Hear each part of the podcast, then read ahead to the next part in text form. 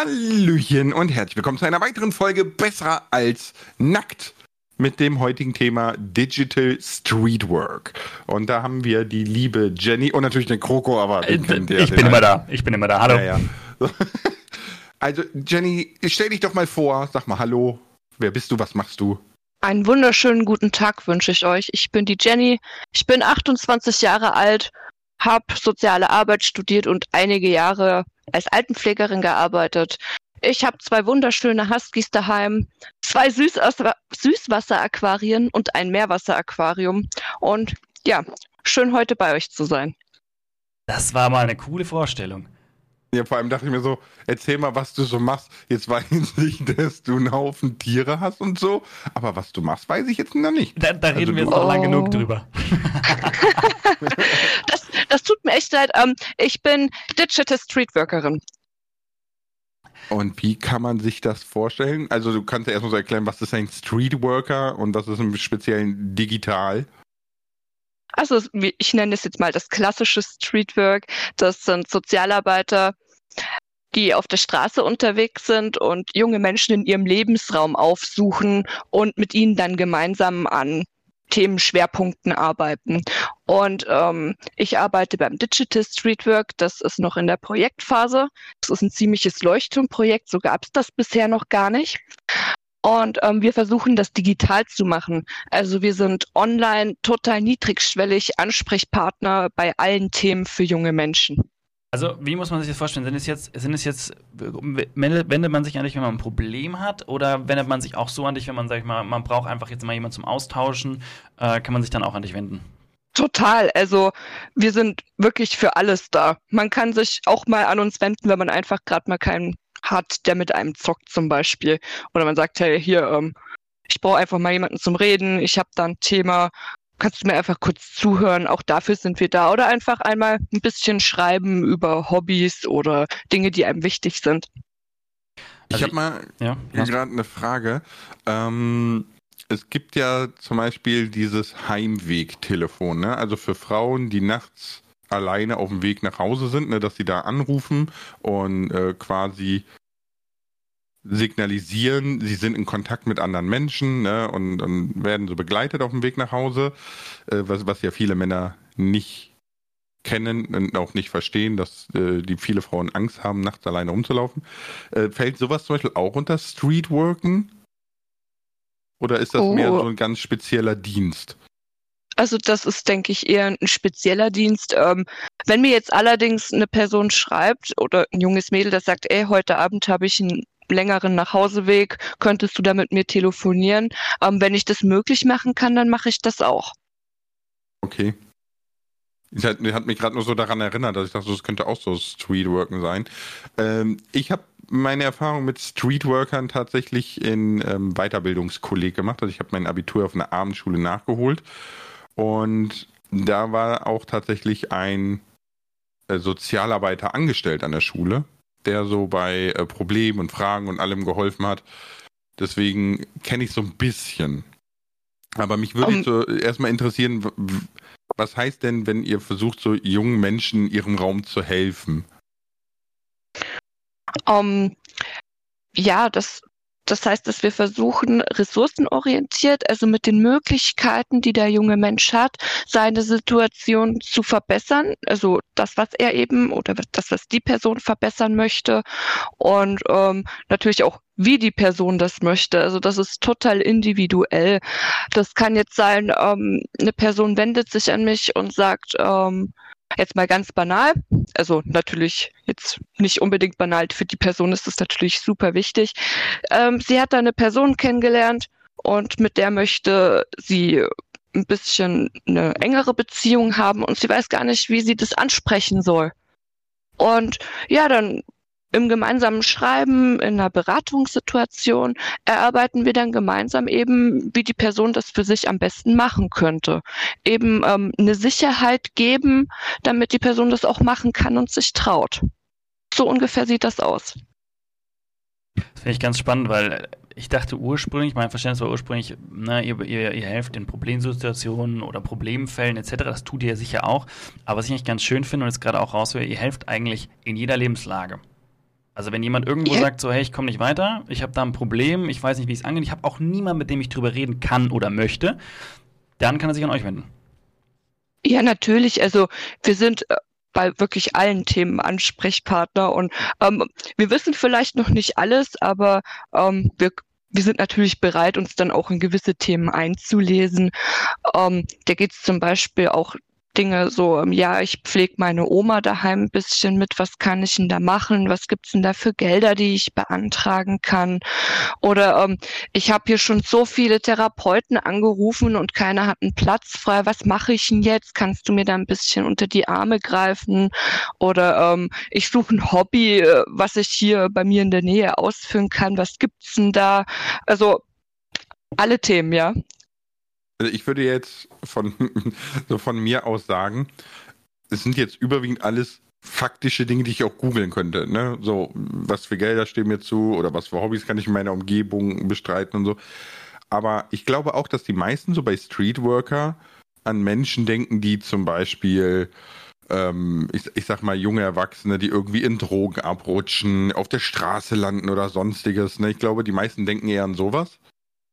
Und ich bin um, auch voll, voll bei Kroko mit diesem, das Coole ist, dass ihr bei allem helft. Für mich klingt es banal, Entschuldigung, für mich klingt es banal, äh, jemanden anzusprechen, ne? weil, weil ich jemanden interessant finde. Aber es gibt ja durchaus Menschen, die haben da wirklich richtige Barrieren, richtige Hemmungen, ne? Und, und der baut sich so, so ein Stresspool auf und negativiert dann alles immer weiter. Und das finde ich also, ganz cool, dass man da so jemanden hat, wo man einfach so anruft und Hilfe bekommt, obwohl man sich vielleicht ja auch schämt, irgendwie Hilfe anzunehmen. Und dann ist sie ja anonym auch irgendwie noch besser. Um, ähm, ja, durchaus das Anonyme hat auf jeden Fall seine Vorteile. Und auch wir haben natürlich auch, sage ich jetzt mal, ähm, nicht so ähm, in deinen Augen banale Sachen, weil ich finde immer, die Person, die sich an mich wendet, ähm, der ist das ein wichtiges Anliegen. Und das ist auch vollkommen super und ähm, ich nehme das auch ernst. Und ja, es, es geht halt immer um die Person und wir haben zum Beispiel, wir arbeiten ja auch, ähm, ja, oh Gott, wie soll ich das ähm, ausdrücken? Ähm, wir haben natürlich auch Fälle der Kindeswohlgefährdung oder eben mhm. auch Se Selbst- oder Fremdgefährdung, wo wir dann natürlich transparent ähm, handeln müssen und eingreifen müssen. Also es ist nicht alles immer so schön, aber um, ähm, es ist dann natürlich auch toll zu sehen, wenn es, wenn ich dann damit helfen kann. Das ist auch so, also das, würde mich definitiv interessieren, da würde ich gerne später noch mal ein bisschen intensiver darauf eingehen. Ähm, so ein bisschen konkrete Dinge, wo, wo du schon helfen konntest, weil ich denke, das ist so, da, da sieht man dann letztendlich den Wert des, des Jobs, den ihr wirklich tut. Weil wenn man das jetzt zuerst hört, denke ich mal, kann man sich noch weniger drunter vorstellen. Aber wenn man dann konkret mal hört, so, hey, schau mal, da und da konnten wir schon mal helfen, dann, dann bekommt dieser Beruf so eine Wertigkeit. Und ich glaube, dass, ich kann mir vorstellen, dass man das echt unterschätzt, gerade in dem digitalen Bereich, weil von Streetworkern so auf der Straße, das hat jeder irgendwo schon mal gehört, mitbekommen, beziehungsweise ist das naheliegend und man kann sich das gut vorstellen. Na, man sieht oft, wenn man irgendwo gerade in so ein bisschen hm, zwielichteren Gegend unterwegs ist, sieht man viele Leute, wo man denkt, so, boah, denen müsste eigentlich mal jemand helfen. Und da gibt es da gibt's Leute, die machen das, die tun das, die versuchen das. Das ist für, für alle naheliegend. Aber gerade in dem Bereich, in dem ihr tätig seid, in dem Online-Bereich, sieht man das, glaube ich, klar, immer mehr, immer mehr, aber äh, man sieht es noch nicht so direkt. Und äh, wenn ich, wenn man sich umschaut und wenn ich mir auch in meinem Umfeld umschaue, was ich für Kommentare teilweise bekomme und Nachrichten, wo du dir denkst so, boah, da müsste man eigentlich mal anpacken, unterstützen. Und dann ist aber immer der Punkt so, ja gut, kann ich nicht leisten aus mehreren Punkten. Erstens keine Zeit, zweitens überhaupt nicht das Know-how dazu. Und wenn da natürlich eine Institution da ist wie ihr, ist es halt mega cool, weil ihr nehmt euch die Zeit, beziehungsweise bekommt, ja, ihr nehmt euch die Zeit und ihr habt im besten Fall, oder was ist, ja, du hast selber gesagt, wo ihr nicht das Know-how habt, arbeitet ihr euch, euch, ihr euch an, ne? Genau. Ähm, und wenn wir gar nicht weiter wissen oder wir merken, dass wir eben an unsere Grenzen kommen mit unserem Wissen, dann können wir eben an geeignete Stellen vernetzen. Und ähm, das klassische Streetwork ist auch super, super wichtig. Es ist so tolle, wichtige Arbeit und ähm, wir sind ja auch nur ein unterstützendes oder ein klein, was heißt unterstützend, ein ergänzendes Angebot. Einfach eben online.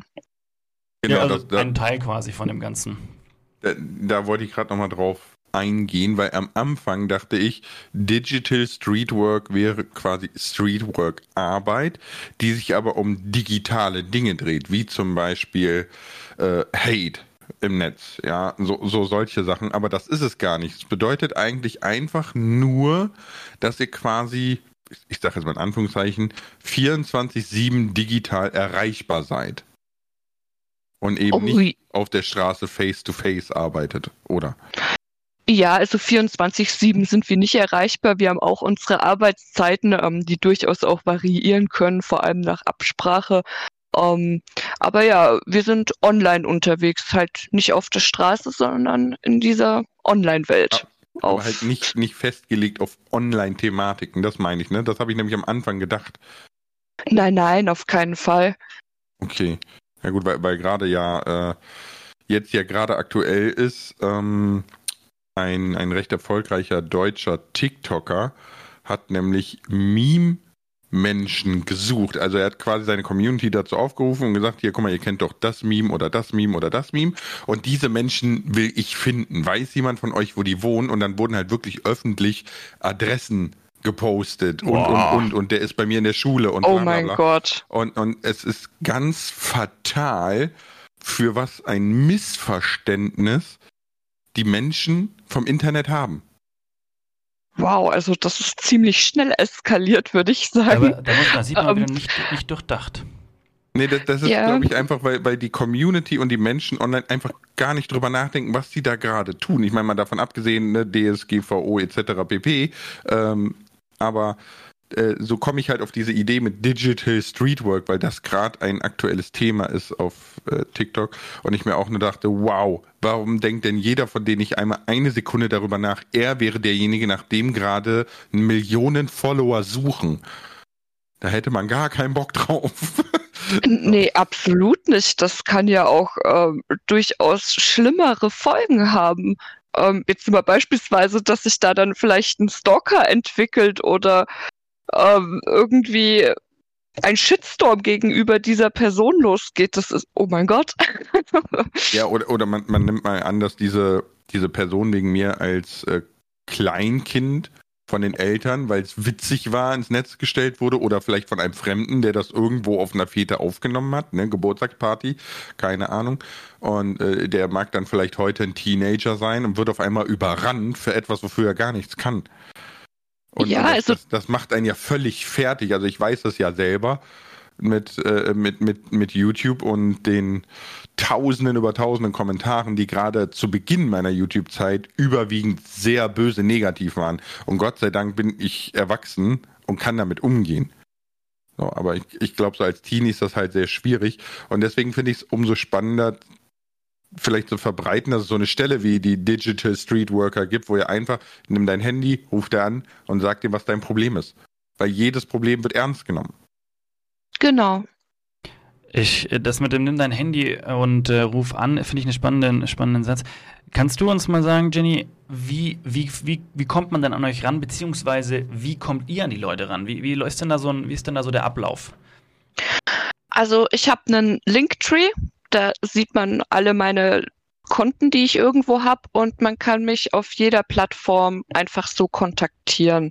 Wir haben auch eine Homepage, das ist digital-streetwork-bayern.de.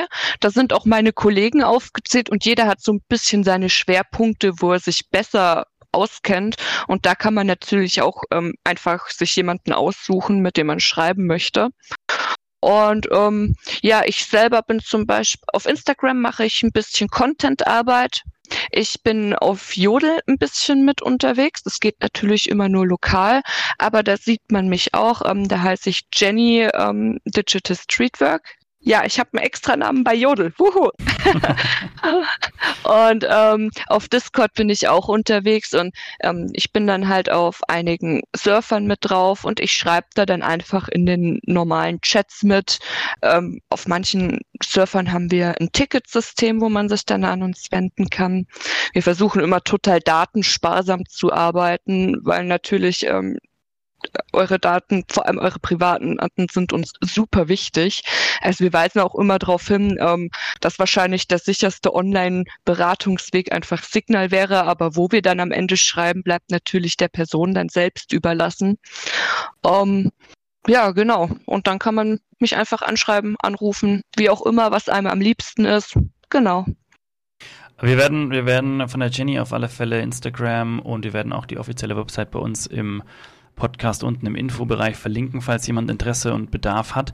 Äh, aber ich kann auch sagen, Jenny wird sich auch bei mir auf dem Discord einfinden. Haben wir schon mit ihr gesprochen. Das heißt, wenn da jemand wirklich sucht, kann er auch dort suchen und wird fündig. Das ist ja witzig. Ja. Ich, aber aber äh, für alle die, die auch auf dem Discord sind, überrennt die arme Dame nicht, ja? Also. es, sind, es sind dann doch schon ein paar tausend Leute auf deinem Discord und auf meinem Discord. Ähm, aber was, was ich mir gerade, was ich mich gerade frage, ist, ich finde die Idee super mit äh, Online-Streetworken quasi. Aber es ist ja wirklich so, dass jeder ein Handy hat. Ne? Also selbst, ich sag jetzt mal selbst Obdachlose oder, oder eine ausgerissene Teenager etc. So, alle haben ein Handy mit Internet. Wie funktioniert das eigentlich? Also gibt es da so, so eine Stelle jetzt, wenn ich jetzt zum Beispiel sage, ich kurz mal Exkurs aus, aus meiner äh, Jugend. Ich hatte einen Bekannten, der hatte so ein Beef mit seiner Mutter, dass sie ihn mit 14 in die Garage verbannt hat. Mehr durfte er nicht mehr, also er durfte nicht mehr ins Haus und nichts. Er hat in der Garage so sein Zimmer gekriegt und das war's. Dann ist er mit 16 abgehauen und äh, war nie wieder gesehen. Ich nehme jetzt einfach mal an, er verbringt sein Leben auf der Straße und mit 25 hat er ja auch ein Handy und kann sich dann quasi bei euch melden. Gibt es da irgendwie so eine Stelle für mittellose Menschen, dass die immerhin irgendwie kommunikativ sind oder so? Also ich frage mich immer, wie kann es sein, dass die alle Handys haben?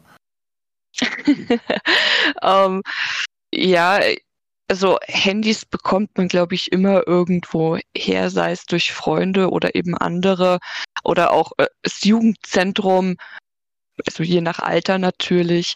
Und ähm, ja, auch wenn man kein Handy hat, ist ja immer noch das klassische Streetwork vorhanden, die da unterstützen können. Okay. Um, also es gibt da durchaus immer eine Möglichkeit, wenn man natürlich etwas an seiner Situation ändern möchte. Es gibt ja durchaus auch Menschen, die sind total glücklich und zufrieden damit, ähm, dass sie eben wandernd auf der Straße leben. Das ist doch voll okay. Also spricht gar nichts dagegen, ne? Das, wenn man das so machen möchte, warum nicht? Genau. Also ich habe ja auch so ein, so ein ich, ich nenne das mal so mein, mein Stammobdachlosen. Ne, das, das habe ich mal im Stream erzählt.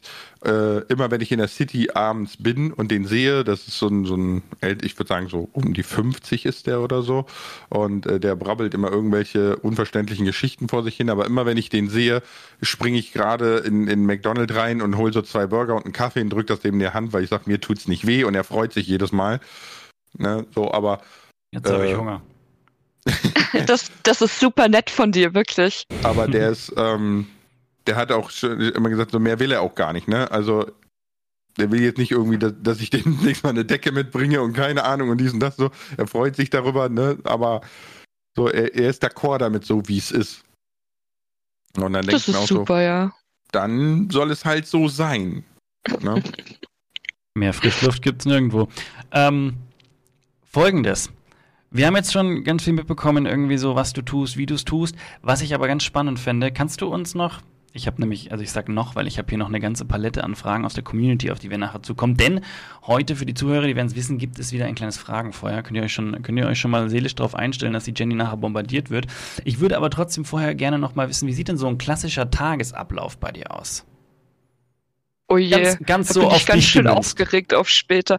Ähm, auf mich gemünzt. Das kommt tatsächlich drauf an, ob ich ins erstmal, ja, nee, kommt nicht drauf an. Es ist egal, ob ich im Büro oder im Homeoffice bin. Ich mache erstmal meinen Laptop an, schau aufs Handy, gibt's Nachrichten, dann beantworte ich das, schau meine E-Mails durch, beantworte auch das. Ähm, jeden Mittwoch haben wir ein Teamgespräch. Ähm, alle paar Monate treffen wir und alle Kollegen aus dem Projekt, um eben ähm, gemeinsam Probleme anzugehen, die sich auftun während der Arbeit oder eben auch an unseren Standards und Leitlinien zu arbeiten, die hoffentlich Ende des Jahres veröffentlicht werden können. Sie sind auf jeden Fall in Arbeit.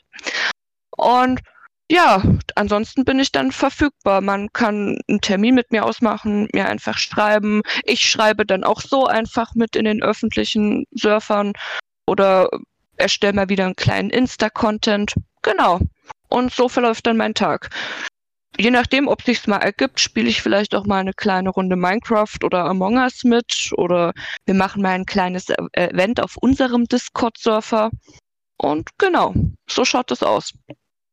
Das heißt, ähm, dass, also du über, ja, also wenn du, wenn du, wenn du Termine hast, das ist völlig klar, ne? dann, dann, dann kann ich mir das gut vorstellen. Du bist in Gesprächen, du, du vermittelst, du hilfst, du unterstützt, wie auch immer. Wenn du, wenn du keine, wenn du keine Termine hast, dann hast du gesagt, machst du Instagram-Content beziehungsweise schreibst in, in, in, irgendwelchen Kanälen mit.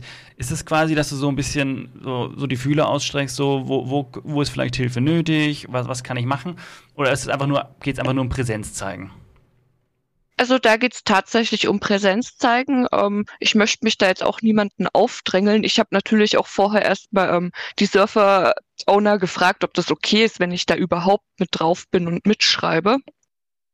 Und ähm, ja, wenn mir jetzt jemand auffällt, der schon seit Tagen jetzt ein bisschen ähm, niedergeschlagene Kommentare macht, frage ich ihm auch mal, ähm, hey, möchtest du schreiben, also ich mache ein Gesprächsangebot und ob derjenige mir dann antwortet oder nicht oder mich dann anschreibt, das ist der Person dann selbst überlassen. Sorry, ich habe. Ich, war, ich warte gerade, ob Kroko was sagt oder nicht. Nein, nein, äh, Kroko, Kroko hatte diese Chance gerade genutzt. Ich hatte einen super trockenen Mund. Und deswegen habe ich mich so ein bisschen vom Mikro weggelehnt und meine Flasche aufgeschraubt, dass es keiner hört und was getrunken. Und jetzt war, war, bin ich nicht schnell genug zum Mikro zurückgekommen. Das war, das war, eine, das war eine Gedenkpause. Aber es ist dann mehr so, also äh, du bist dann schon, ich sag mal so ein bisschen wie, wie die Feuerwehrleitstelle, ne? So, also du, du bist da und wenn was ist, dann kann man anrufen oder Discord oder was weiß ich nicht und äh, dann bekommt man Hilfe. Ich möchte um, nur da möchte ich kurz doch ähm, reinsprechen, so, soweit ich verfügbar bin. Ja, also wir sind ausdrücklich kein Krisendienst. Ähm, es gibt Krisendienste in Bayern, die sind wirklich 24-7 da. Mhm. Und wenn ich da bin, kann ich auch entsprechend handeln, aber ich bin eben nicht 24-7 erreichbar. Ja gut, das, das wollte ich jetzt nicht sagen. Ich meinte jetzt nur so, weil wenn du jetzt nicht aktiv Termine hast, dann ist es halt so, dass du dann nehmen wir halt nicht eine Feuerwehrleitstelle, sondern so ein bisschen der Polizist, der so durch die Innenstadt schlendert, ne? Der, der zeigt. oh, oh, oh, also bitte kein Polizistenvergleich. nein, nein, nein. Wirklich nicht. Du, nein, aber du, du bist halt da, so, ne? Du zeigst so den Leuten so, ich bin hier und wenn was ist, könnt ihr euch an mich wenden, so, ne? Genau. So, okay, gut. Nee, ja, mein Gott, ich, man muss, ich finde, man sollte immer nicht alles so auf die Goldwaage legen. Ne? Natürlich bist du kein Polizist, aber das passt halt, der bei, ne, die streifen ja auch so rum und zeigen so, hallo, wir sind hier. Ähm, und wenn was ist, ne? Sa aber, sagt, er, sagt er echt, man soll nicht alles auf die Goldwaage legen. Und beim letzten Mal haben wir diskutiert, was Gegenteil ist und was nicht Gegenteil ist. was, was, war das Beispiel, Lars? Haus nochmal raus. Was, was, was, war das? Was ist das Gegenteil von? Nicht. Ja, wir haben auf alle Fälle geklärt, dass Gegenteil nicht, also ich habe hab auch auf Instagram haben sie dann auch nochmal geschrieben, Gegenteil heißt eben nicht das genau Gegensätzliche, sondern eigentlich nur etwas, was das ursprüngliche, das ursprüngliche sozusagen negiert, also verneint. Dann genau. ist es auch schon das Gegenteil. Ja, genau. Und du, und du Spannend. Hattest, ja, ja, ich, genau. Ich hatte die Frage gestellt, ne, ähm, alle Wege führen nach Rom und jetzt behaupte mal das Gegenteil davon. Und dann hast du ja gesagt, kein Weg führt nach Rom. Dann habe ich gesagt, das ist nicht ganz richtig. Das wäre der absolute Fall. Es würde rein von der mathematischen Logik her heißen, mindestens ein Weg führt nicht nach Rom. Weil wir die Frage hatten, es gibt quasi die, die, die, die, ähm, Logik im Volksmunde, also das, was man als logisch wahrnimmt. Das ist aber nicht automatisch mathematische Logik, aber das ist ein anderes Thema. So, äh, ja. Jetzt schwirrt mir ein bisschen der Kopf, aber ist ja, okay. so, so läuft es bei uns manchmal. Das schwirrt, mir, das schwirrt mir auch immer der Kopf dann. Aber ich hatte jetzt eben den Instagram-Account, äh, den Instagram, den Instagram-Kommentar nochmal gesehen, wo er gesagt hat, er hat jetzt extra nachrecherchiert und gemeint, es gibt diese, es gibt diese beiden Auffassungen, aber wohl ist es auch so, dass äh, als Gegenteil reicht schon, wenn es eben nur die Aussage verneint. War ich auch überrascht, muss ich sagen. Ja, aber das, das, das wäre ja dann ne, die, die sage ich ja, die mathematische Logik. Und äh, das ist dann das, wie zum Beispiel dein Handy, dein Rechner, alles funktioniert. Ne? Sind, ist ja alles Logarithmen und so. Aber, Sind wir mal ehrlich, äh, unsere Handys haben ja auch ein Eigenleben. Erzähl mir nicht, dass das nur logisch funktioniert. Nein, das Problem liegt immer an dem, der 40 Zentimeter davor sitzt. Wir haben, wir haben noch 3% Akku. Fupp aus. Warte, können wir drüber sprechen, okay? Aus, Jenny, ausgetrickst war nur einer. Jenny, Jenny, mein Akku hat nur noch 3%. Was mache ich jetzt? Ich weiß nicht, wo mein Ladekabel ist. ja, auf jeden Fall ähm, ganz wichtig, Ruhe bewahren im ersten Moment. also ich, Aber ich der Tipp ist gar gemacht, nicht blöd. Ich habe ich hab die Erfahrung gemacht, ja, dass du ähm, Batterien oder Akkus musst du ganz, ganz, ganz, ganz, ganz heiß rubbeln, damit du die Ionen da drinnen wieder so die restlichen in Bewegung kriegst und dann hast du noch mal ein, zwei Prozent Akku drauf. Ist wirklich so. Ja, aber welches Handy kann man heutzutage noch einfach so aufklappen und das Akku rubbeln? Du, guck mal, die sind aber heute alle so Papers hin. Du kannst einfach so zwischen zwei Hände nehmen und rubbeln wie blöd, dann wird's warm. Ich hätte jetzt fast gesagt, einfach schnell in die Mikrowelle legen. Aber das habe ich nicht gesagt, weil dann tut's jemand. Bitte Tut mach das nicht. nicht. nee, macht's oh nicht, aber es war tatsächlich ein, ähm, ein Gag äh, online, ne? Wo Leute, ich glaube, es war das iPhone 8 oder so, wo, wo Leute das in die Mikrowelle gelegt haben und erzählt haben, ja, du kannst über die Mikrowelle dein Akku damit laden. Und dann haben wirklich super viele Menschen ihr iPhone in die Mikrowelle gelegt und halt geschmolzen da drinne. Oh. Leute, wenn ich, wenn ich so ein TikTok machen würde, wäre ich dann strafbar? Ich mache ich mich strafbar, ich lege mein Handy in die Mikrowelle, leer, mit einem leeren Akku oder mit 5%, dann mache ich die Mikrowelle an, schöner Cut, dann nehme ich es raus, sage, oh, 100% Funktioniert mega gut und hat mich nur fünf Minuten gedauert. Mache ich mich dann strafbar, wenn es so und so viele Kids ausprobieren und daheim die Mikrowelle inklusive Handy sprengen? Nein. Machst du dich nicht, weil wir sind vernunftbegabte Menschen oder Wesen und für die Dummheit anderer kannst du nichts. Also ne, das ist ja nicht so, dass du sie arglistisch täuschst, sondern du machst ein Video aus Gag zur Unterhaltung, dass die anderen dann wirklich ihr iPhone in die Mikrowelle legen, ist dann deren eigene Schuld, weil die sollten ihre drei Hirnzellen mal selber anstrengen. Aber es gibt durchaus TikTok-Konsumenten, die noch nicht wissen, dass das Schmarrn ist. Und jetzt gar nicht, weil sie dumm sind, sondern weil sie vielleicht noch recht jung sind. Ja, das nennt man dann einfach Lebenserfahrung sammeln. Das ist so, wie die heiße Erdplatte halt wehtut. Also, also ich empfehle bei sowas immer auf keinen Fall irgendwas nachmachen, was man sieht. Und falls man es doch unbedingt ausprobieren möchte, sollte man vielleicht erstmal mit Kumpels drüber reden oder Leuten, die sich auskennen, ob das auch wirklich äh, so in Ordnung ist oder ob da was Blödes dabei rauskommt. Das ist eigentlich immer ein sehr guter Rat. Äh, aber, aber fragen Sie einen Arzt oder Apotheker. Genau. Ja, aber, aber, aber, nicht mit Kumpels, weil wenn du zwölf bist und Banane sind deine Kumpels meistens auch zwölf und Banane. So, was meint ihr? Mir Handy die Mikro Mikrowelle? Ja, lass machen, lass machen, lass machen. Weil die Kumpels versuchen dich dann nur zu überreden, dass du dein Handy nimmst, nicht den. ich wollte es auch gerade sagen. Ich finde die Idee klasse, wenn wir es mit deinem machen. Ja gut, aber vielleicht hat man ja einen älteren Kumpel oder ähm, einen großen Bruder, große Schwester oder zu Not irgendeine Person, der man vertraut. Ja, gut, das stimmt natürlich. Also meinem großen Bruder hätte ich sowas nicht äh, vertraut, anvertraut, weil der war einfach ein Arsch. Aber Grüße gehen raus an den großen Bruder von Lars. Du bist ein Arsch. Wie bist Gut, das weiß er. Das ist, Ach so, äh, ich habe ja eh mit meiner Family großen, zum größten Teils gebrochen, von daher alles gut. Ähm, Okay, ich würde sagen, wir, wir, sind bei 29 Minuten. Wir können mal Richtung Fragenfeuer wandern, oder? Ich bin absolut bereit, wenn Jenny bereit ist. Oje, oje, so viel Druck. Das hat sich für mich nach einem klaren Ja angehört. Perfekt. Oh Gott. Das, es funktioniert okay. jetzt wie folgt. einfach nur kleine Fragen, die schnell mit Ja, Nein oder einem Satz beantworten. Fertig. Genau. Ich jingle vorher einmal und dann stelle ich. Willst du auch, Lars, oder soll nur ich raushauen? Nee, hau du raus. Okay. Ich habe jetzt Okay. mich überhaupt nicht vorbereitet. Das ist, ähm, was? Los geht's.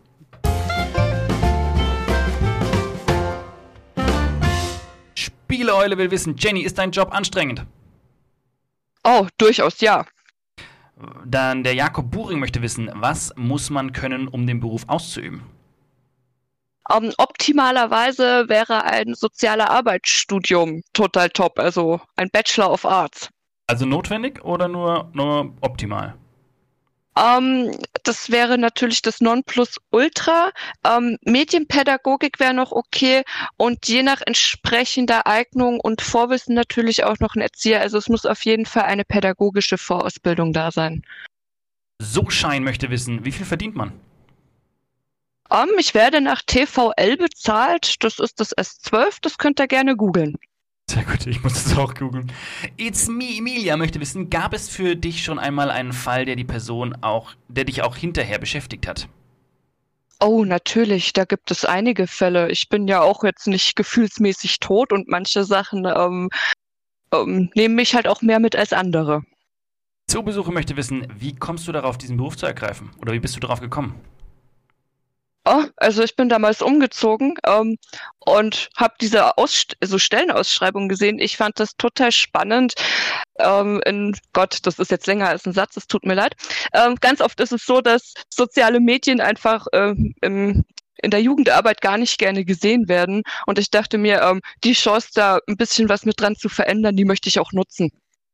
Super Mario Fanboy hat eine einfache und persönliche Frage. Welches Spiel magst du am liebsten? Oh, das ist eine gute Frage. Ähm, aber tatsächlich ist mein persönlicher, privater Favorit ähm, Horizon Zero Dawn. Okay, okay. Ähm, Niklas hat noch was. Niklas Ludwig, welche Sorgen und Probleme hörst du am häufigsten? Um, das ist immer zeitlich bedingt. Ähm, zum Beispiel zu den Prüfungsphasen ist es ganz oft extremer persönlicher Stress, den man sich eben macht, wenn man, also man setzt sich da selber unter Druck. Und ähm, ganz viel, häufig haben wir das Thema Einsamkeit und ähm, psychische Gesundheit, also Depressionen und so weiter. Und dann noch die letzte Frage von Blonzilla. Gibt es eine Altersbegrenzung oder wird erstmal jedem geholfen? Also erstmal wird grundsätzlich jedem geholfen. Unsere Zielgruppe sind allerdings Personen zwischen 14 und 27, ähm, vorzugsweise aus Bayern. Na super, ich bin raus. Und Lars auch. Und ich, und Lars ich ist zwar in der Altersspanne drinnen. Lars ist zwar in der Altersspanne drinnen, aber leider, leider nicht in Bayern. Hä? Gar nicht. Ich bin doch 13,5. Ich bin halbes Oh nein, zu du bist so jung. Mist. Ah, Mist. Nee, ähm, es kann grundsätzlich erstmal jeder zu uns kommen. Ähm, wir verleiten halt dann auch weiter an die entsprechenden Hilfsangebote, wo dann besser geholfen werden kann. Jetzt muss ich auch mal hier schimpfen. Lars hat gesagt, jetzt könnte ich schon wieder über Bayern schimpfen. Ganz im Gegenteil. Das hört sich doch nach einem Angebot an, was eigentlich auf ganz Deutschland ausgeweitet werden sollte, oder? Oh ja, das wird total toll, auf jeden Fall. Nein, ich, ich, ich sag, das ist nur Spaßhaber, weil sie meint bevorzugt aus Bayern, aber das hat natürlich regionale Gründe, weil jemand aus München kann jetzt schlecht irgendwie nach Hamburg fahren und irgendwie da helfen, weißt du, da, dann macht es mehr Sinn, das irgendwo in Hamburg an wen anders zu dirigieren, das ist mir schon klar. Ähm, Aber ihr seid ja, wenn ihr im Internet unterwegs seid, ist ja die erste Frage nicht, woher kommst du? Ganz im Gegenteil. Die Frage kommt wahrscheinlich recht spät. Insofern Genau, helft die ihr kommt ja dann, erstmal wenn's egal- nötig ist. Genau, ihr helft ja also erstmal jedem, der mehr oder weniger deutschsprachig in dem Bereich unterwegs ist, wo ihr auch bereits seid, unterwegs seid. Also spielt es tatsächlich regional erstmal keine Rolle. Genau. Weil, also ich, ich habe nämlich jetzt gerade zum ersten Mal drüber nachgedacht. Klar, jetzt, wo du es gesagt hast, ähm, kommt mir, äh, der Trägerverein ist jetzt Bayerischer Jugendring, oder? Ähm, tatsächlich ähm, soll, darf ich eigentlich gar nicht so viel über die Finanzierung reden. Okay. Nein, ähm, auf unserer Homepage steht es auch, wir werden gefördert durch den Aktionsplan Jugend vom Bayerischen Staatsministerium für Familie, Gesundheit, Soziales. Und ähm, genau, es, also die Aufgabe wurde, das Projekt umzusetzen, wurde eben an den Bayerischen Jugendring dirigiert. Okay, okay. Genau, aber meine- dann, ja. Ja, ich, ich grätsch mal rein. Es war erstens würde mich gerade interessieren, wie lange du schon im, im sozialen Bereich arbeitest. Oder in, in ich sag jetzt mal dem sozialen Hilfsbereich. ähm, ja, das ist sehr spannend. Ich habe tatsächlich schon, oh Gott, wie alt war ich denn da? Das kann ich gerade gar nicht sagen. Ähm, das war 2011 oder 2012. Da habe ich meine Ausbildung zum Sozialbetreuer gemacht und dann habe hab dann eine Zeit lang ähm, eben, wie gesagt, in der Altenpflege gearbeitet. Sehr lange Zeit. Und auch während meines Stu also Studiums zur Sozialarbeiterin das kann ich gerade gar nicht sagen, wann ich das angefangen habe. Oh Gott. Ähm, ist, ist ja auch egal. Also so roundabout zehn Jahre, kann man ja sagen, ne? Ja, so ungefähr. Ähm, ein großer Teil halt eben in der Altenpflege, in Seniorenheim. Und ähm, ich hatte auch, bevor ich umgezogen bin, ein Dreivierteljahr als klassische Streetworkerin gearbeitet. Und jetzt bin ich halt eben seit dem 1.9.21 in dem Projekt Digital Streetwork. Okay, weil du gesagt hast, dass dir sehr oft ähm, vor allem Einsamkeit begegnet als Thematik. Hätte mich jetzt interessiert, ob du vielleicht so ganz subjektiv von dir wahrgenommen das Gefühl hast, dass das mehr wird, weil ja ähm, man kriegt das ja immer so mit, dass gerade in, in Großstädten ne, oder auch in anderen Ländern, wo sehr, sehr extrem große Ballungszentren sind und so, dass da Einsamkeit ein immer größeres Thema wird. Ne? Zum Beispiel bei den Asiaten ist das ja ein ganz, ganz, ganz schlimmes Thema, ne? Einsamkeit. Und deswegen würde mich interessieren, ob das hier, zumindest von, von deiner subjektiven Wahrnehmung, auch gefühlt immer mehr wird, dass die Menschen sich immer einsamer fühlen. Deswegen meine Frage, um, wie du das machst. Also subjektiv würde ich sagen, die Einsamkeit gab es schon immer in verschiedenen Variationen, weil jeder empfindet Einsamkeit für sich ja auch selber ein bisschen anders. Aber momentan gibt es halt auch eine große mediale Aufmerksamkeit. Ähm, das Bayerische Sozialministerium hat das Thema Einsamkeit dieses Jahr ja auch zum Hauptthema ausgewählt. Und ähm, natürlich, wenn da ein bisschen mehr Aufmerksamkeit drauf ist, werden auch viele Menschen hellhöriger und achten ein bisschen mehr auf sich selber. So können sie das vielleicht auch bei sich selber feststellen. Und ähm, dadurch häuft sich dann natürlich auch, ähm, dass sich die Menschen da, da also bei diesem Thema dann Hilfe suchen. Mhm. Okay, ja gut. Also, ja, genau.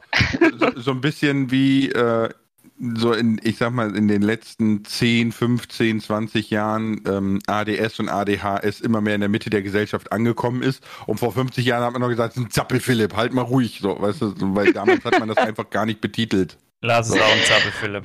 Ähm, ja, nein, aber es ist natürlich richtig, ne? Wenn, wenn man sowas anfängt anzuerkennen, dann fällt es natürlich viel mehr auf, ne? Aber das ist so ein ganz spannendes Thema, finde ich, weil ich glaube, vor allem durch Corona natürlich ist die Einsamkeit ein sehr aktuelles Thema geworden, ne? weil das war ja so einer der größten Kritikpunkte, diese Einsamkeit, gerade bei alten Menschen in, in Altenheim etc. Man darf um, nicht mehr besuchen. Also äh, tatsächlich diese Einsamkeit bei alten Menschen in Seniorenheimen, die ist ähm, nicht erst seit Corona, die existiert schon sehr, sehr lange.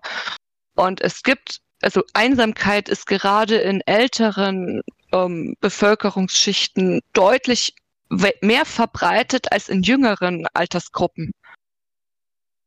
Ja, muss man sich aber auch mal überlegen, du, du hast ja dein Leben lang einen gewissen Freundeskreis, Stück für Stück sterben dann deine Freunde weg, du hast das Glück oder das Pech, wie auch immer, dass du länger lebst und erfahrungsgemäß, desto älter man wird, desto schwerer tut man sich neue Freundschaften zu schließen.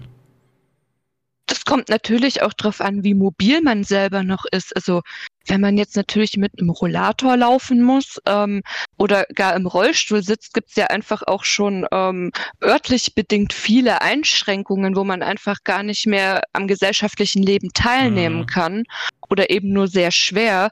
Und ähm, wenn man natürlich noch ähm, ich sag mal, was heißt, ja doch, ich sag, nenn's mal rüstig ist für, für das Alter, fällt es natürlich deutlich leichter.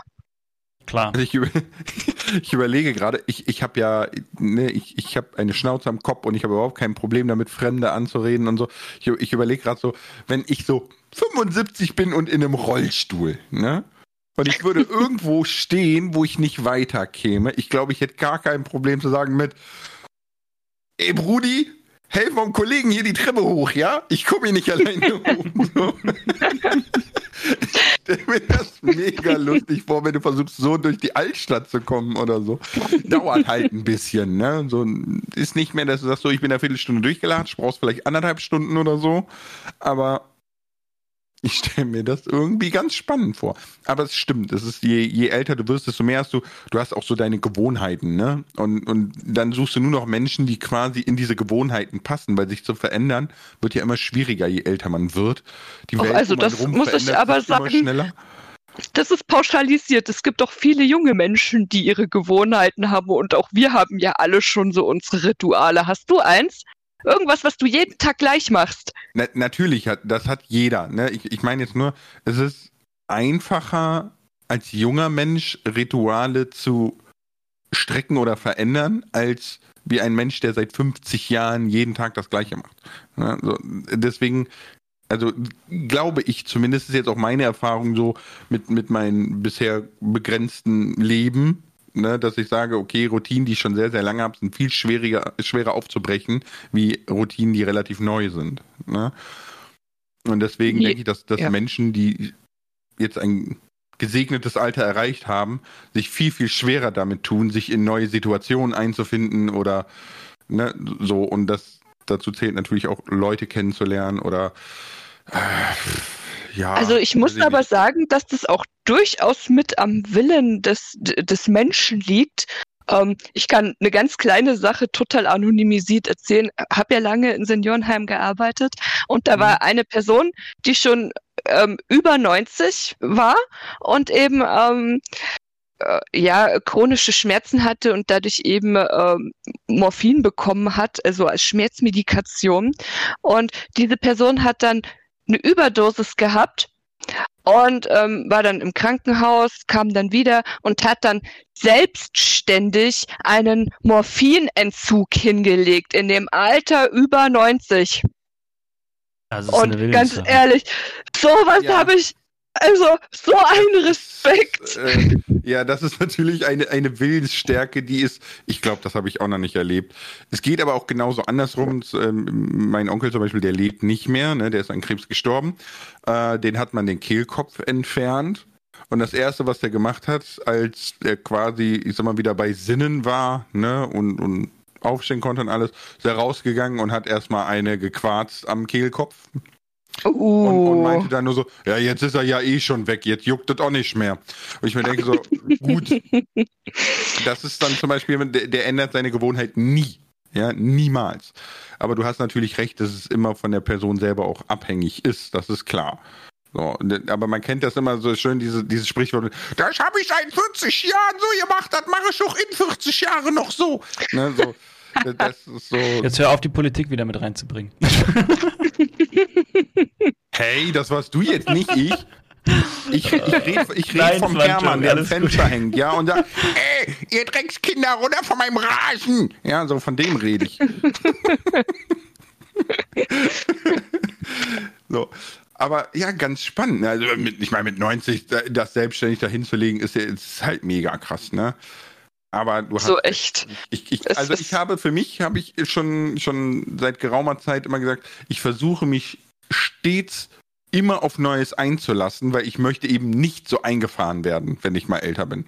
Ne, die, die, die, die Welt verändert sich rasant, wenn wir mal überlegen, vor 40 Jahren, da war alles noch auf Papier und Stift und ähm, das Finanzamt bestand noch aus äh, total verqualmten und vergilbten Büros mit tonnenweise Papier.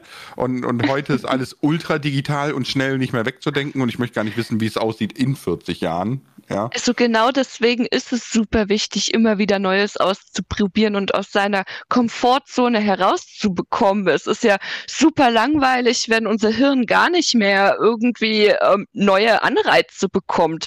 Ähm, ja, da langweilt sich jedes Hirn irgendwann. Das ist nicht gut. Und so wie sich das für mich anhört, ist dein Job so, dass dir nie langweilig wird, weil du wahrscheinlich jeden Tag neue Dinge hast. ja, genau. Ähm, und wenn ich tatsächlich ausnahmsweise mal gar nichts zu tun hat, ähm, lese ich mich in irgendwelche anderen Literatursachen ein oder irgendwas finde ich schon. Ich stelle dir jetzt eine Frage, die so ein YouTube-Kommentar sein könnte. Okay, okay. Bist du der neue Domian? von 1 Live? Kennst du Äh, Domian? Nein, tatsächlich Ja nicht. gut, Bayern ist relativ weit weg, ne? Äh, Domian war auf 1 Live jemand, der, ich glaube, über 20 Jahre hinweg, immer nachts von, von 0 Uhr bis 4 Uhr morgens konnte man da anrufen, wenn man Probleme hat. Ja? Und der hat die aber Und- live besprochen wahrscheinlich so. Genau, ne? Die hat dann so live im Radio besprochen, Oh. also anonymisiert und alles, ne? Also die Leute haben einfach angerufen, die mussten keinen Namen nennen, nichts und so, ne? Und er hat halt versucht, so ein bisschen Trost zu spenden und so, ne? Und er hat damit aufgehört, weil er gesagt hat, das ist so viel seelischer Ballast, das ist einem, er ist zu alt dafür, ne? So. Also live würde ich sowas niemals machen. Nein, nein, auf keinen Fall. Aber Stichwort seelischer Ballast. Ist es, ist es, belastet dich, belasten dich einige Themen und auch länger oder, oder stärker? Also ist es, ist es wirklich, spielt es eine Rolle? Oder sagst du, nee, das, ich kann mich da eigentlich ganz gut abschotten von? Ähm, in der Regel kann ich mich recht gut abschotten, aber natürlich gibt es auch so ein paar Sachen, die mir nahe gehen. Ähm, ja, dazu gehört zum Beispiel körperliche Gewalt. Ich selber, ich bin eine Person, ich verabscheue körperliche Gewalt, im Allgemeinen Gewalt. Ähm, ja, äh, ich, ich kann Personen verstehen, ähm, die mal ausrasten, verstehe ich. Ähm, ich persönlich mag sowas einfach überhaupt nicht. Und ähm, ja, auch Kindeswohlgefährdung oder wirklich. Es gibt ja auch Personen, da hat das Leben, denen hat das Leben einfach echt mies mitgespielt. So eine chronische Erkrankung und man kann nicht mehr, wie man möchte oder einfach die Situationen, die gegeben sind. Klar bleibt es immer mal ein bisschen hängen. Also so ganz abschalten geht nicht immer direkt nach der Arbeit. Ist, ist zum einen ja wahrscheinlich auch, das ist menschlich logischerweise, ist zum einen irgendwo auch ganz gut, weil zeigt ja auch deine, dein Mitgefühl und zeigt auch, dass du dich wirklich in die Leute reinversetzt und versuchst, dein Bestmögliches zu geben.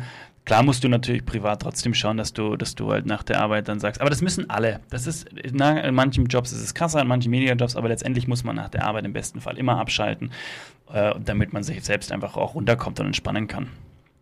Richtig, genau dafür habe ich meine Hunde. Erstmal schön eine Runde Gassi gehen und entspannen. Kann man mit Huskies Gassi gehen oder ist das mehr so ein Gassi-Joggen? Äh, ja, man kann tatsächlich Gassi gehen. Ich betreibe mit den beiden allerdings auch Zugsport. Also ähm, gut, die Saison ist jetzt leider vorbei. Ich schaue jetzt mal, ob wir diesen Sommer vielleicht ein bisschen Agility betreiben. Aber ja, Zugsport Man heißt, kann- du spannst sie vor einen Schlitten, vor deiner Rollerskates, vor was auch immer. ja genau. Ich habe Skates. ähm, habe ich tatsächlich schon probiert. Das ist allerdings nicht ohne. Jedenfalls nicht, wenn der Hund eine Katze sieht. Oh, Ey, das Kann ich- in so einer Tower Jerry Folge. so links abgebogen durch die Hecke.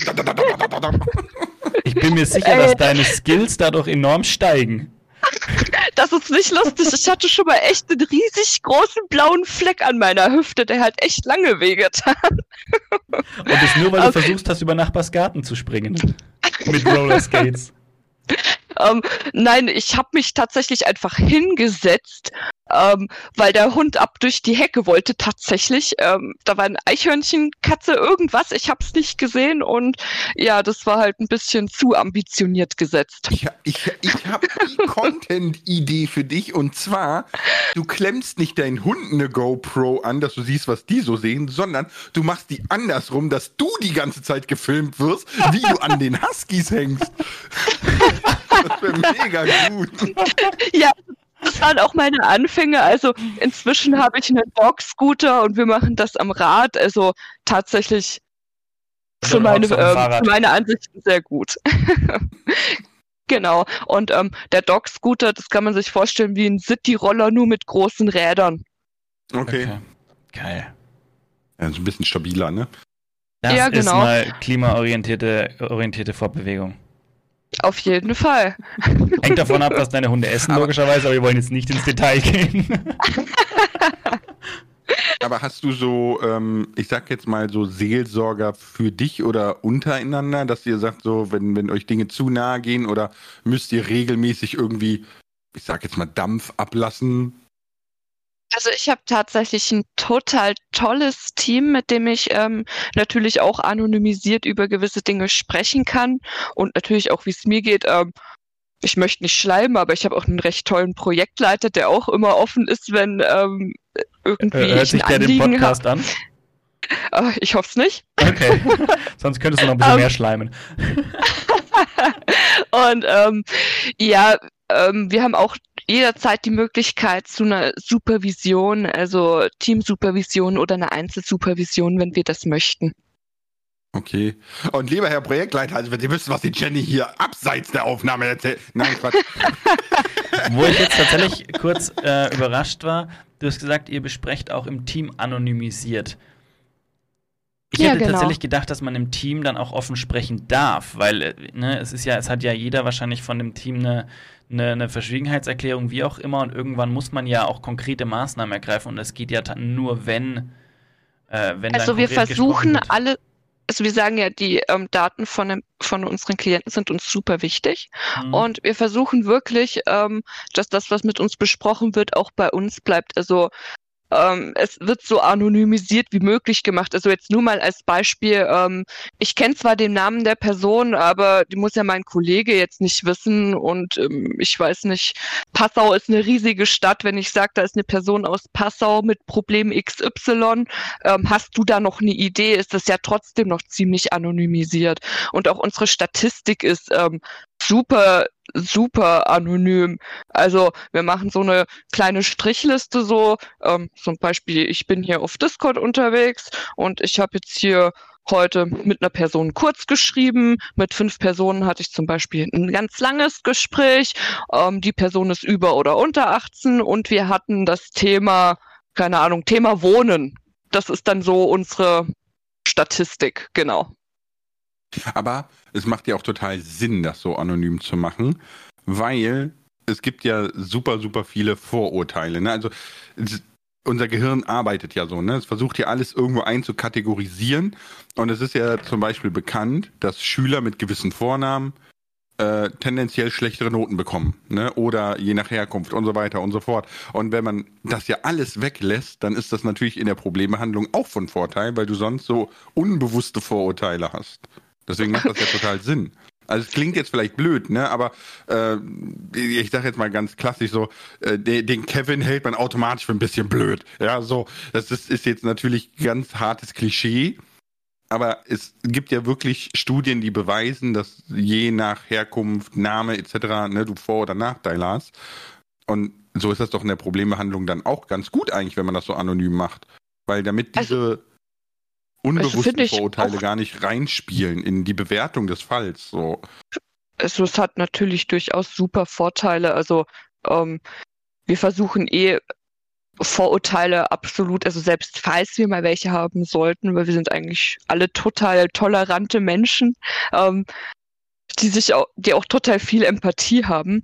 Und aber zum Beispiel, ich sag jetzt mal auf Discord, ähm, keine Ahnung, die Person heißt ähm, Big Mac oder irgendwie anders und dann kenne ich den realen Namen gar nicht und das ist auch für mich okay.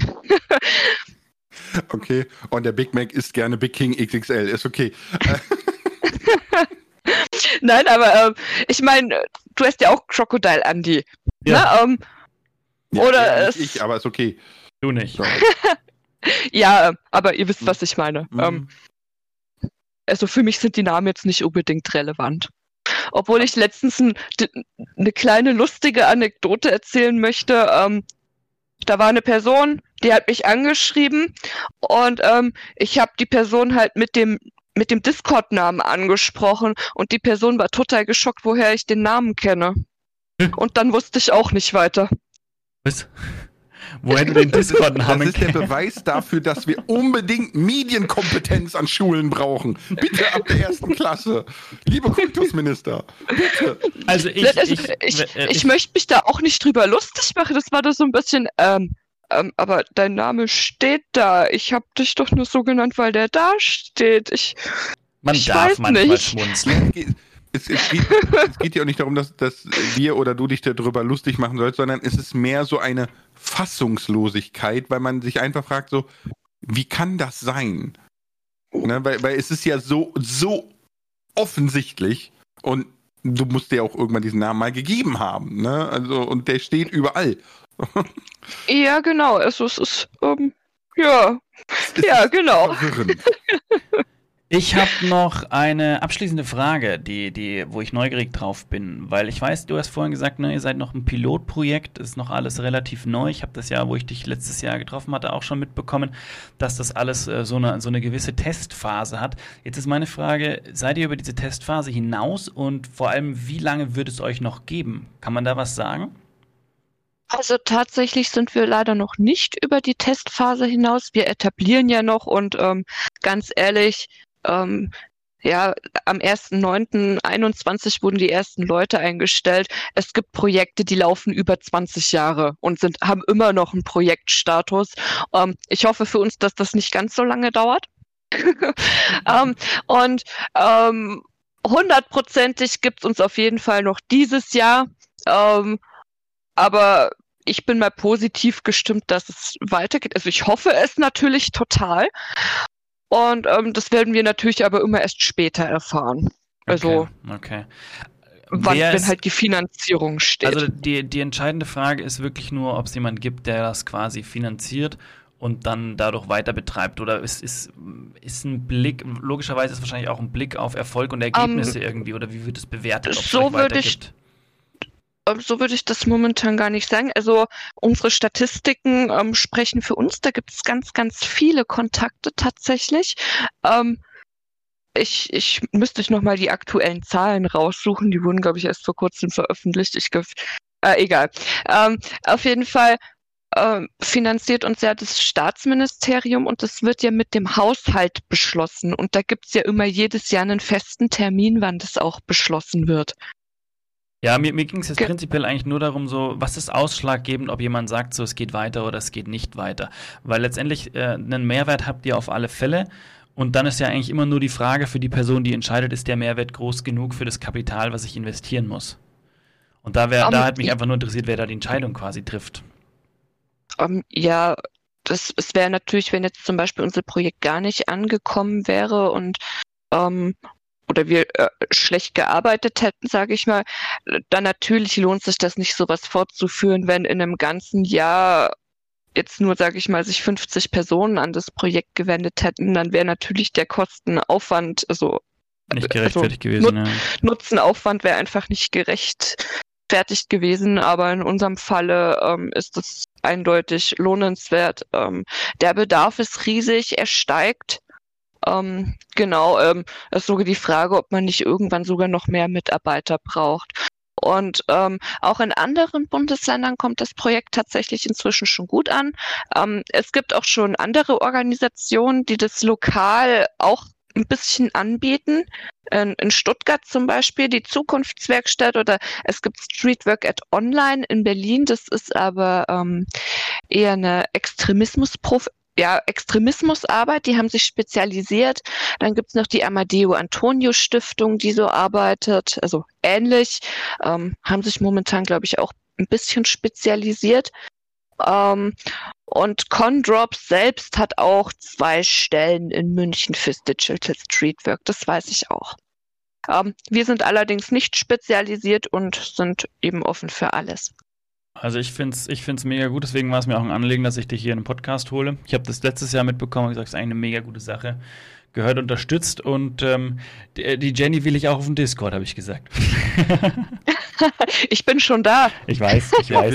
ich im weiß. Stil, Kroko. Ähm, auch das, auch das.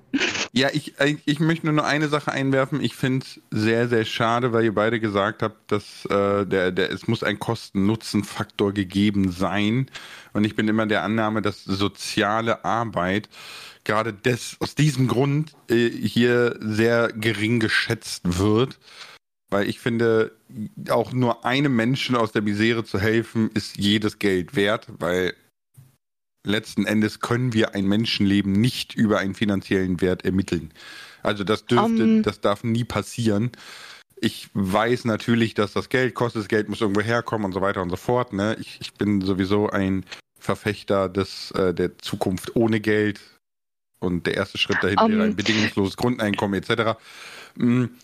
Auch wieder anderes das, Thema. Das verstehe ich durchaus. Man muss natürlich auch sagen, ähm, dass der Staat natürlich auch eh schon sehr, sehr viele Angebote für die Jugendhilfe, für die Jugendsozialarbeit im Allgemeinen, ähm, für soziale Hilfe gibt und ähm, es natürlich auch Gott, ähm, das geht schon tief in die Materie rein, aber ähm, ganz viele Jugendarbeit, ganz viel Jugendarbeit vor Ort freut sich natürlich auch über eine gewisse Menge Geld, um mehr Angebote zu machen. Ja, natürlich, ne? Die, die haben alle ihre Berechtigung und die müssen alle irgendwie finanziert werden, das ist keine Frage. Ähm, Aber genau das, das, also der Kosten-Nutzen war ja genau das, das war ja in der Richtung gemeint. Ne? Die Gelder müssen, man lässt die Gelder dorthin fließen, wo das meiste bewirkt werden kann. Das, das, das hier, das ist egal, also dass du, dass jeder Kohle kriegen kann, der ja, okay, was Soziales aus, tut, brauchen wir gar nicht. Das ist natürlich reden, richtig, ne? ne? Das, es soll mit so wenig Geld wie möglich den maximalen Hilfegrad erreicht werden. Ne? Das ist natürlich klar. Nein, ähm, das würde ich tatsächlich gar nicht sagen. Aber jetzt stellt euch mal wirklich vor, man hätte hierfür ähm, ähm, für Geld einfach solche großen Strukturen, Entschuldigung, solche großen Strukturen geschaffen, wie wir sie jetzt haben, ein Projekt in dieser Größe aufzubauen. Und ähm, am Ende möchten die jungen Menschen das eben einfach gar nicht, äh, dass wir da online überhaupt mit dabei sind, dann ist es natürlich klar, dass sich sowas nicht lohnt. Ja. Aber das weiß man ja vorher nicht. Deswegen ist es ja eben ein Projektstatus. Ja, ja, natürlich, aber der, ne, selbst wenn es sich nicht gelohnt hätte, ähm, dann müsste man quasi festlegen, dass das Geld definitiv in andere Projekte geht, wo geholfen wird. Was ich nur immer empfinde, ist, dass quasi diese soziale Arbeit äh, grundsätzlich viel zu gering gefördert wird. Also wir haben einen viel zu großen Problemstand, als dass da geholfen wird.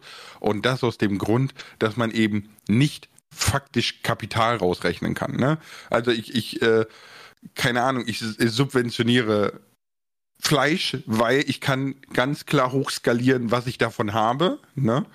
Aber ich subventioniere jetzt nicht soziale Arbeit, weil das ist so ein, ich sag, ich sag jetzt mal ganz, ganz fies, sag ich mal, das ist so wischiwaschi, das kann ich nicht skalieren, weißt ja, du? Das kann, kann sein, dass du daraus Vorteil hast, kann sein, dass du keinen Vorteil daraus hast, ne, so. Und deswegen hat man immer das Gefühl, dass gerade soziale Arbeiten viel zu wenig ernst genommen und wertgeschätzt werden und auch also, gefördert werden tatsächlich nicht nur das. Ähm, viele Bereiche in der Jugendarbeit oder im Allgemeinen in der sozialen Arbeit sind ja doch noch recht jung, sage ich mal, wenn man sich jetzt die Zeitgeschichte der Menschheit ansieht. Ähm, also die Akademisierung der sozialen Arbeit ähm, ja, das, das klassische Streetwork, das gibt's auch nicht so lange und auch die Mitarbeiter selbst kämpfen noch für eine entsprechende Anerkennung, ähm, finanziell und natürlich auch von den Aufgaben her. Ähm, weil in manchen Bereichen sind die Aufgaben einfach noch nicht so klar definiert oder es müssen sehr, sehr viel mehr Aufgaben erledigt werden, als ähm, in der Leistungsbeschreibung am Ende stehen. Und die eigentliche Arbeit, die Arbeit mit jungen Menschen, fällt dadurch eben ein bisschen hinten an. Und das sollte so nicht sein. Ähm, Im Vordergrund stehen, ähm, tut es auch für mich, ist die Arbeit mit den jungen Menschen. Grundsätzlich ist es ja genau so. Und das ist halt schade. So, also das finde ich ich, ich weiß nicht, warum es so ist, aber vielleicht, weil es ein sehr junges Feld ist. Du hast ja recht. Das gab es ja bis vor kurzem, war ja so, so soziale Arbeit gar kein Ding. Also ja, man muss natürlich auch gucken, ähm, momentan kommen riesige Kosten auf die Staatshaushalte zu, ähm, auch auf jeden Einzelnen. Wir haben eine Mega-Inflation. Ähm, äh, das, äh, ums Gesundheitssystem sieht nicht schlecht. Ähm, ja, ähm, der Staat ist verpflichtet, ähm, soziale Angebote zu machen, aber halt auch nur nach den entsprechenden Möglichkeiten. Ja, aber das, finanziellen das ist, Möglichkeiten. Aber, aber, das ist, nein, das ist ja rausgeredet. Ne? Also, ich, schönes Beispiel dafür, weil, äh, ne, weil ich gerade selber in der Situation bin. Jeder hat einen Anspruch auf einen Kindergartenplatz. Ne? Mhm. Gibt es nicht genug in meiner Region. Das heißt, der Staat muss einen schaffen, kann der Staat nicht. Es gibt hier eine Tagesmutter in einem Ort von, ich sag mal im Umkreis 60.000 Menschen, die hier wohnen. Ja, gibt es exakt eine Tagesmutter. Eine andere findest du nicht. Kindergartenplätze gibt es nicht. Wir bauen keine Kindergärten. Das Ende vom Lied ist, du wirst finanziell entschädigt, das war's. Bleib zu Hause und kümmere dich um dein Kind selber. Und dass der soziale Kontakte kriegt, ne? Du musst ja ganz viele kognitive Fähigkeiten aufbauen, ne? Und, und Soft Skills erlernen im Kindergarten etc. Wird alles nicht passieren, weil der Staat einfach sagt, kann ich nicht leisten, hier kriegst du Geld als Entschädigung. Ähm, ja, tatsächlich ist es aber so, dass wahrscheinlich noch nicht einmal für die Kitas, die bereits vorhanden sind, genug ähm, Personal da ist. Ja, genau. Ähm, Ist so, ja. Ne, Also da, da herrscht ein riesenstrukturelles Problem, was aber nicht angegangen wird. Deswegen meine ich, das ist so ein bisschen, das ist schön Rederei. Ne? Das ist ja so, wir haben, ein, die Kultusminister reden von, uns fehlen 2000 Lehrer, der Lehrerverband redet von, uns fehlen 16.000 Lehrer. Ja, also das, das ist so, ja, ah, da habe ich auch vor ein paar Tagen einen tollen Bericht gelesen, dass Lehrer tatsächlich eine, ähm, eine Arbeitszeit von fast 60 Stunden in der Woche haben und die Mhm. wenigste Zeit davon eigentlich die Arbeit mit den Kindern selber ist im Unterricht, sondern das, was außenrum ist. Mhm. Also ich glaube, die sind nicht nur auf 40 Stunden, sondern die reale Arbeitszeit liegt dann irgendwo zwischen 49 und 59 Stunden. Das, ich, ich fand das auch ziemlich erschreckend. Ich glaube, das war bei Fokus tatsächlich gestern. Ja, ich, ich, also wir, meine Frau und ich haben ja beide Lehramt studiert. Ne? Mhm. Und äh, nicht zu Ende studiert, aber wir haben schon die, die universitären Praktika und so weiter gemacht und konnten einen Einblick da rein kriegen.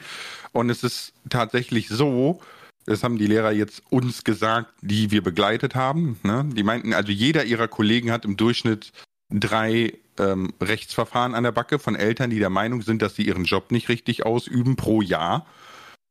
Und äh, du kannst dich im Endeffekt dazu entscheiden, ob du das durchziehst, was die Kultusministerien gerne hätten. Dann sitzt du ab der achten Klasse noch mit drei Leuten da. Aber weil du die Mittelregel nicht erfüllst, die sagt, du brauchst immer eine Klasse mit äh, ein Drittel schlecht, ein Drittel gut, ein Drittel äh, mittelmäßig. Ne? Das ist so das statistische Maß. Wenn du das nicht einhältst, dann kommt die ADD, die Kontrollbehörde, und kontrolliert, ob du äh, überhaupt fähig bist, Lehrer zu sein. Das heißt, du musst quasi einen Spagat schaffen zwischen Eltern, die versuchen, dich zu zerpflücken, und staatlichen Institutionen, die behaupten, du wärst nicht lehrfähig. Und dazwischen musst du dann irgendwie noch alle Probleme lösen. Oh Gott, das, Und- das und klingt ja noch schrecklicher. Ja, es ist wirklich so. Und die allgemeine Bevölkerung ist der Annahme, du hast einen Teilzeitjob, weil du um 13.15 Uhr nach Hause gehst und hast äh, drei Monate Ferien im Jahr. Ja, also, es ist halt nicht so. Lars, Lars Schön kannst du aufhören, den. Lehrerberuf so schlecht zu machen. Es wird keiner mehr Lehrer, wenn du jetzt weiter so wetterst. Du, es, es ist, pass auf, es ist, es ist leider so. Lehrer sein gehört nicht an die Uni, ne? So, das muss unbedingt raus aus der Uni. Und, Entschuldigung, und äh, ein schönes Beispiel dafür ist Abiturklausuren Deutsch. Ja, meine Oh. Frau hat 48 DIN A4 Seiten geschrieben in den vier Stunden. Ja, ich habe zwölf geschrieben.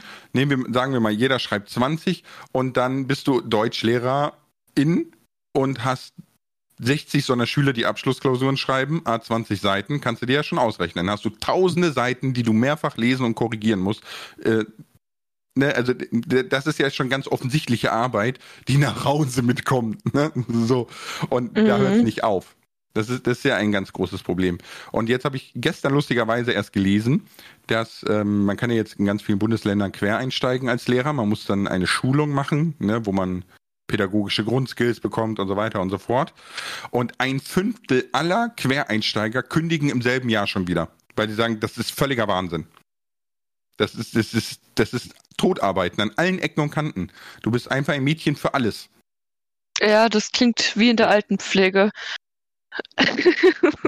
Nur, dass du dafür dann, weißt du, als Grundschullehrer musst du Mathemat Mathematik-Analysis gemacht haben, was, was, was völlig, völliger Irrsinn ist. So, ne? Also, das ist ja ein mathematisches Level. Das, das habe ich noch nie verstanden, wozu man sowas überhaupt braucht.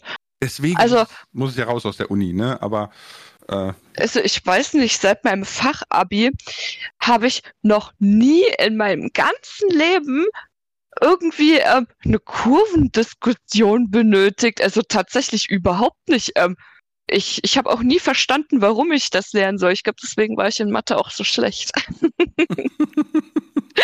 Aber echt, ich, ähm, ich verstehe es nicht. es ist okay, muss man auch nicht, ne? Also, Ihr Lieben, ihr Lieben, wir können über Schule noch Jahre weiter diskutieren. Lars und ich haben ich weiß, wir sind beim schon bei einer letzten- Stunde und acht Minuten. Lars und ich haben beim letzten Podcast schon, äh, obwohl wir über was ganz anderes reden wollten, sind wir bei Schule gelandet und haben nicht mehr aufgehört. Deswegen unterbreche ich euch einfach hier.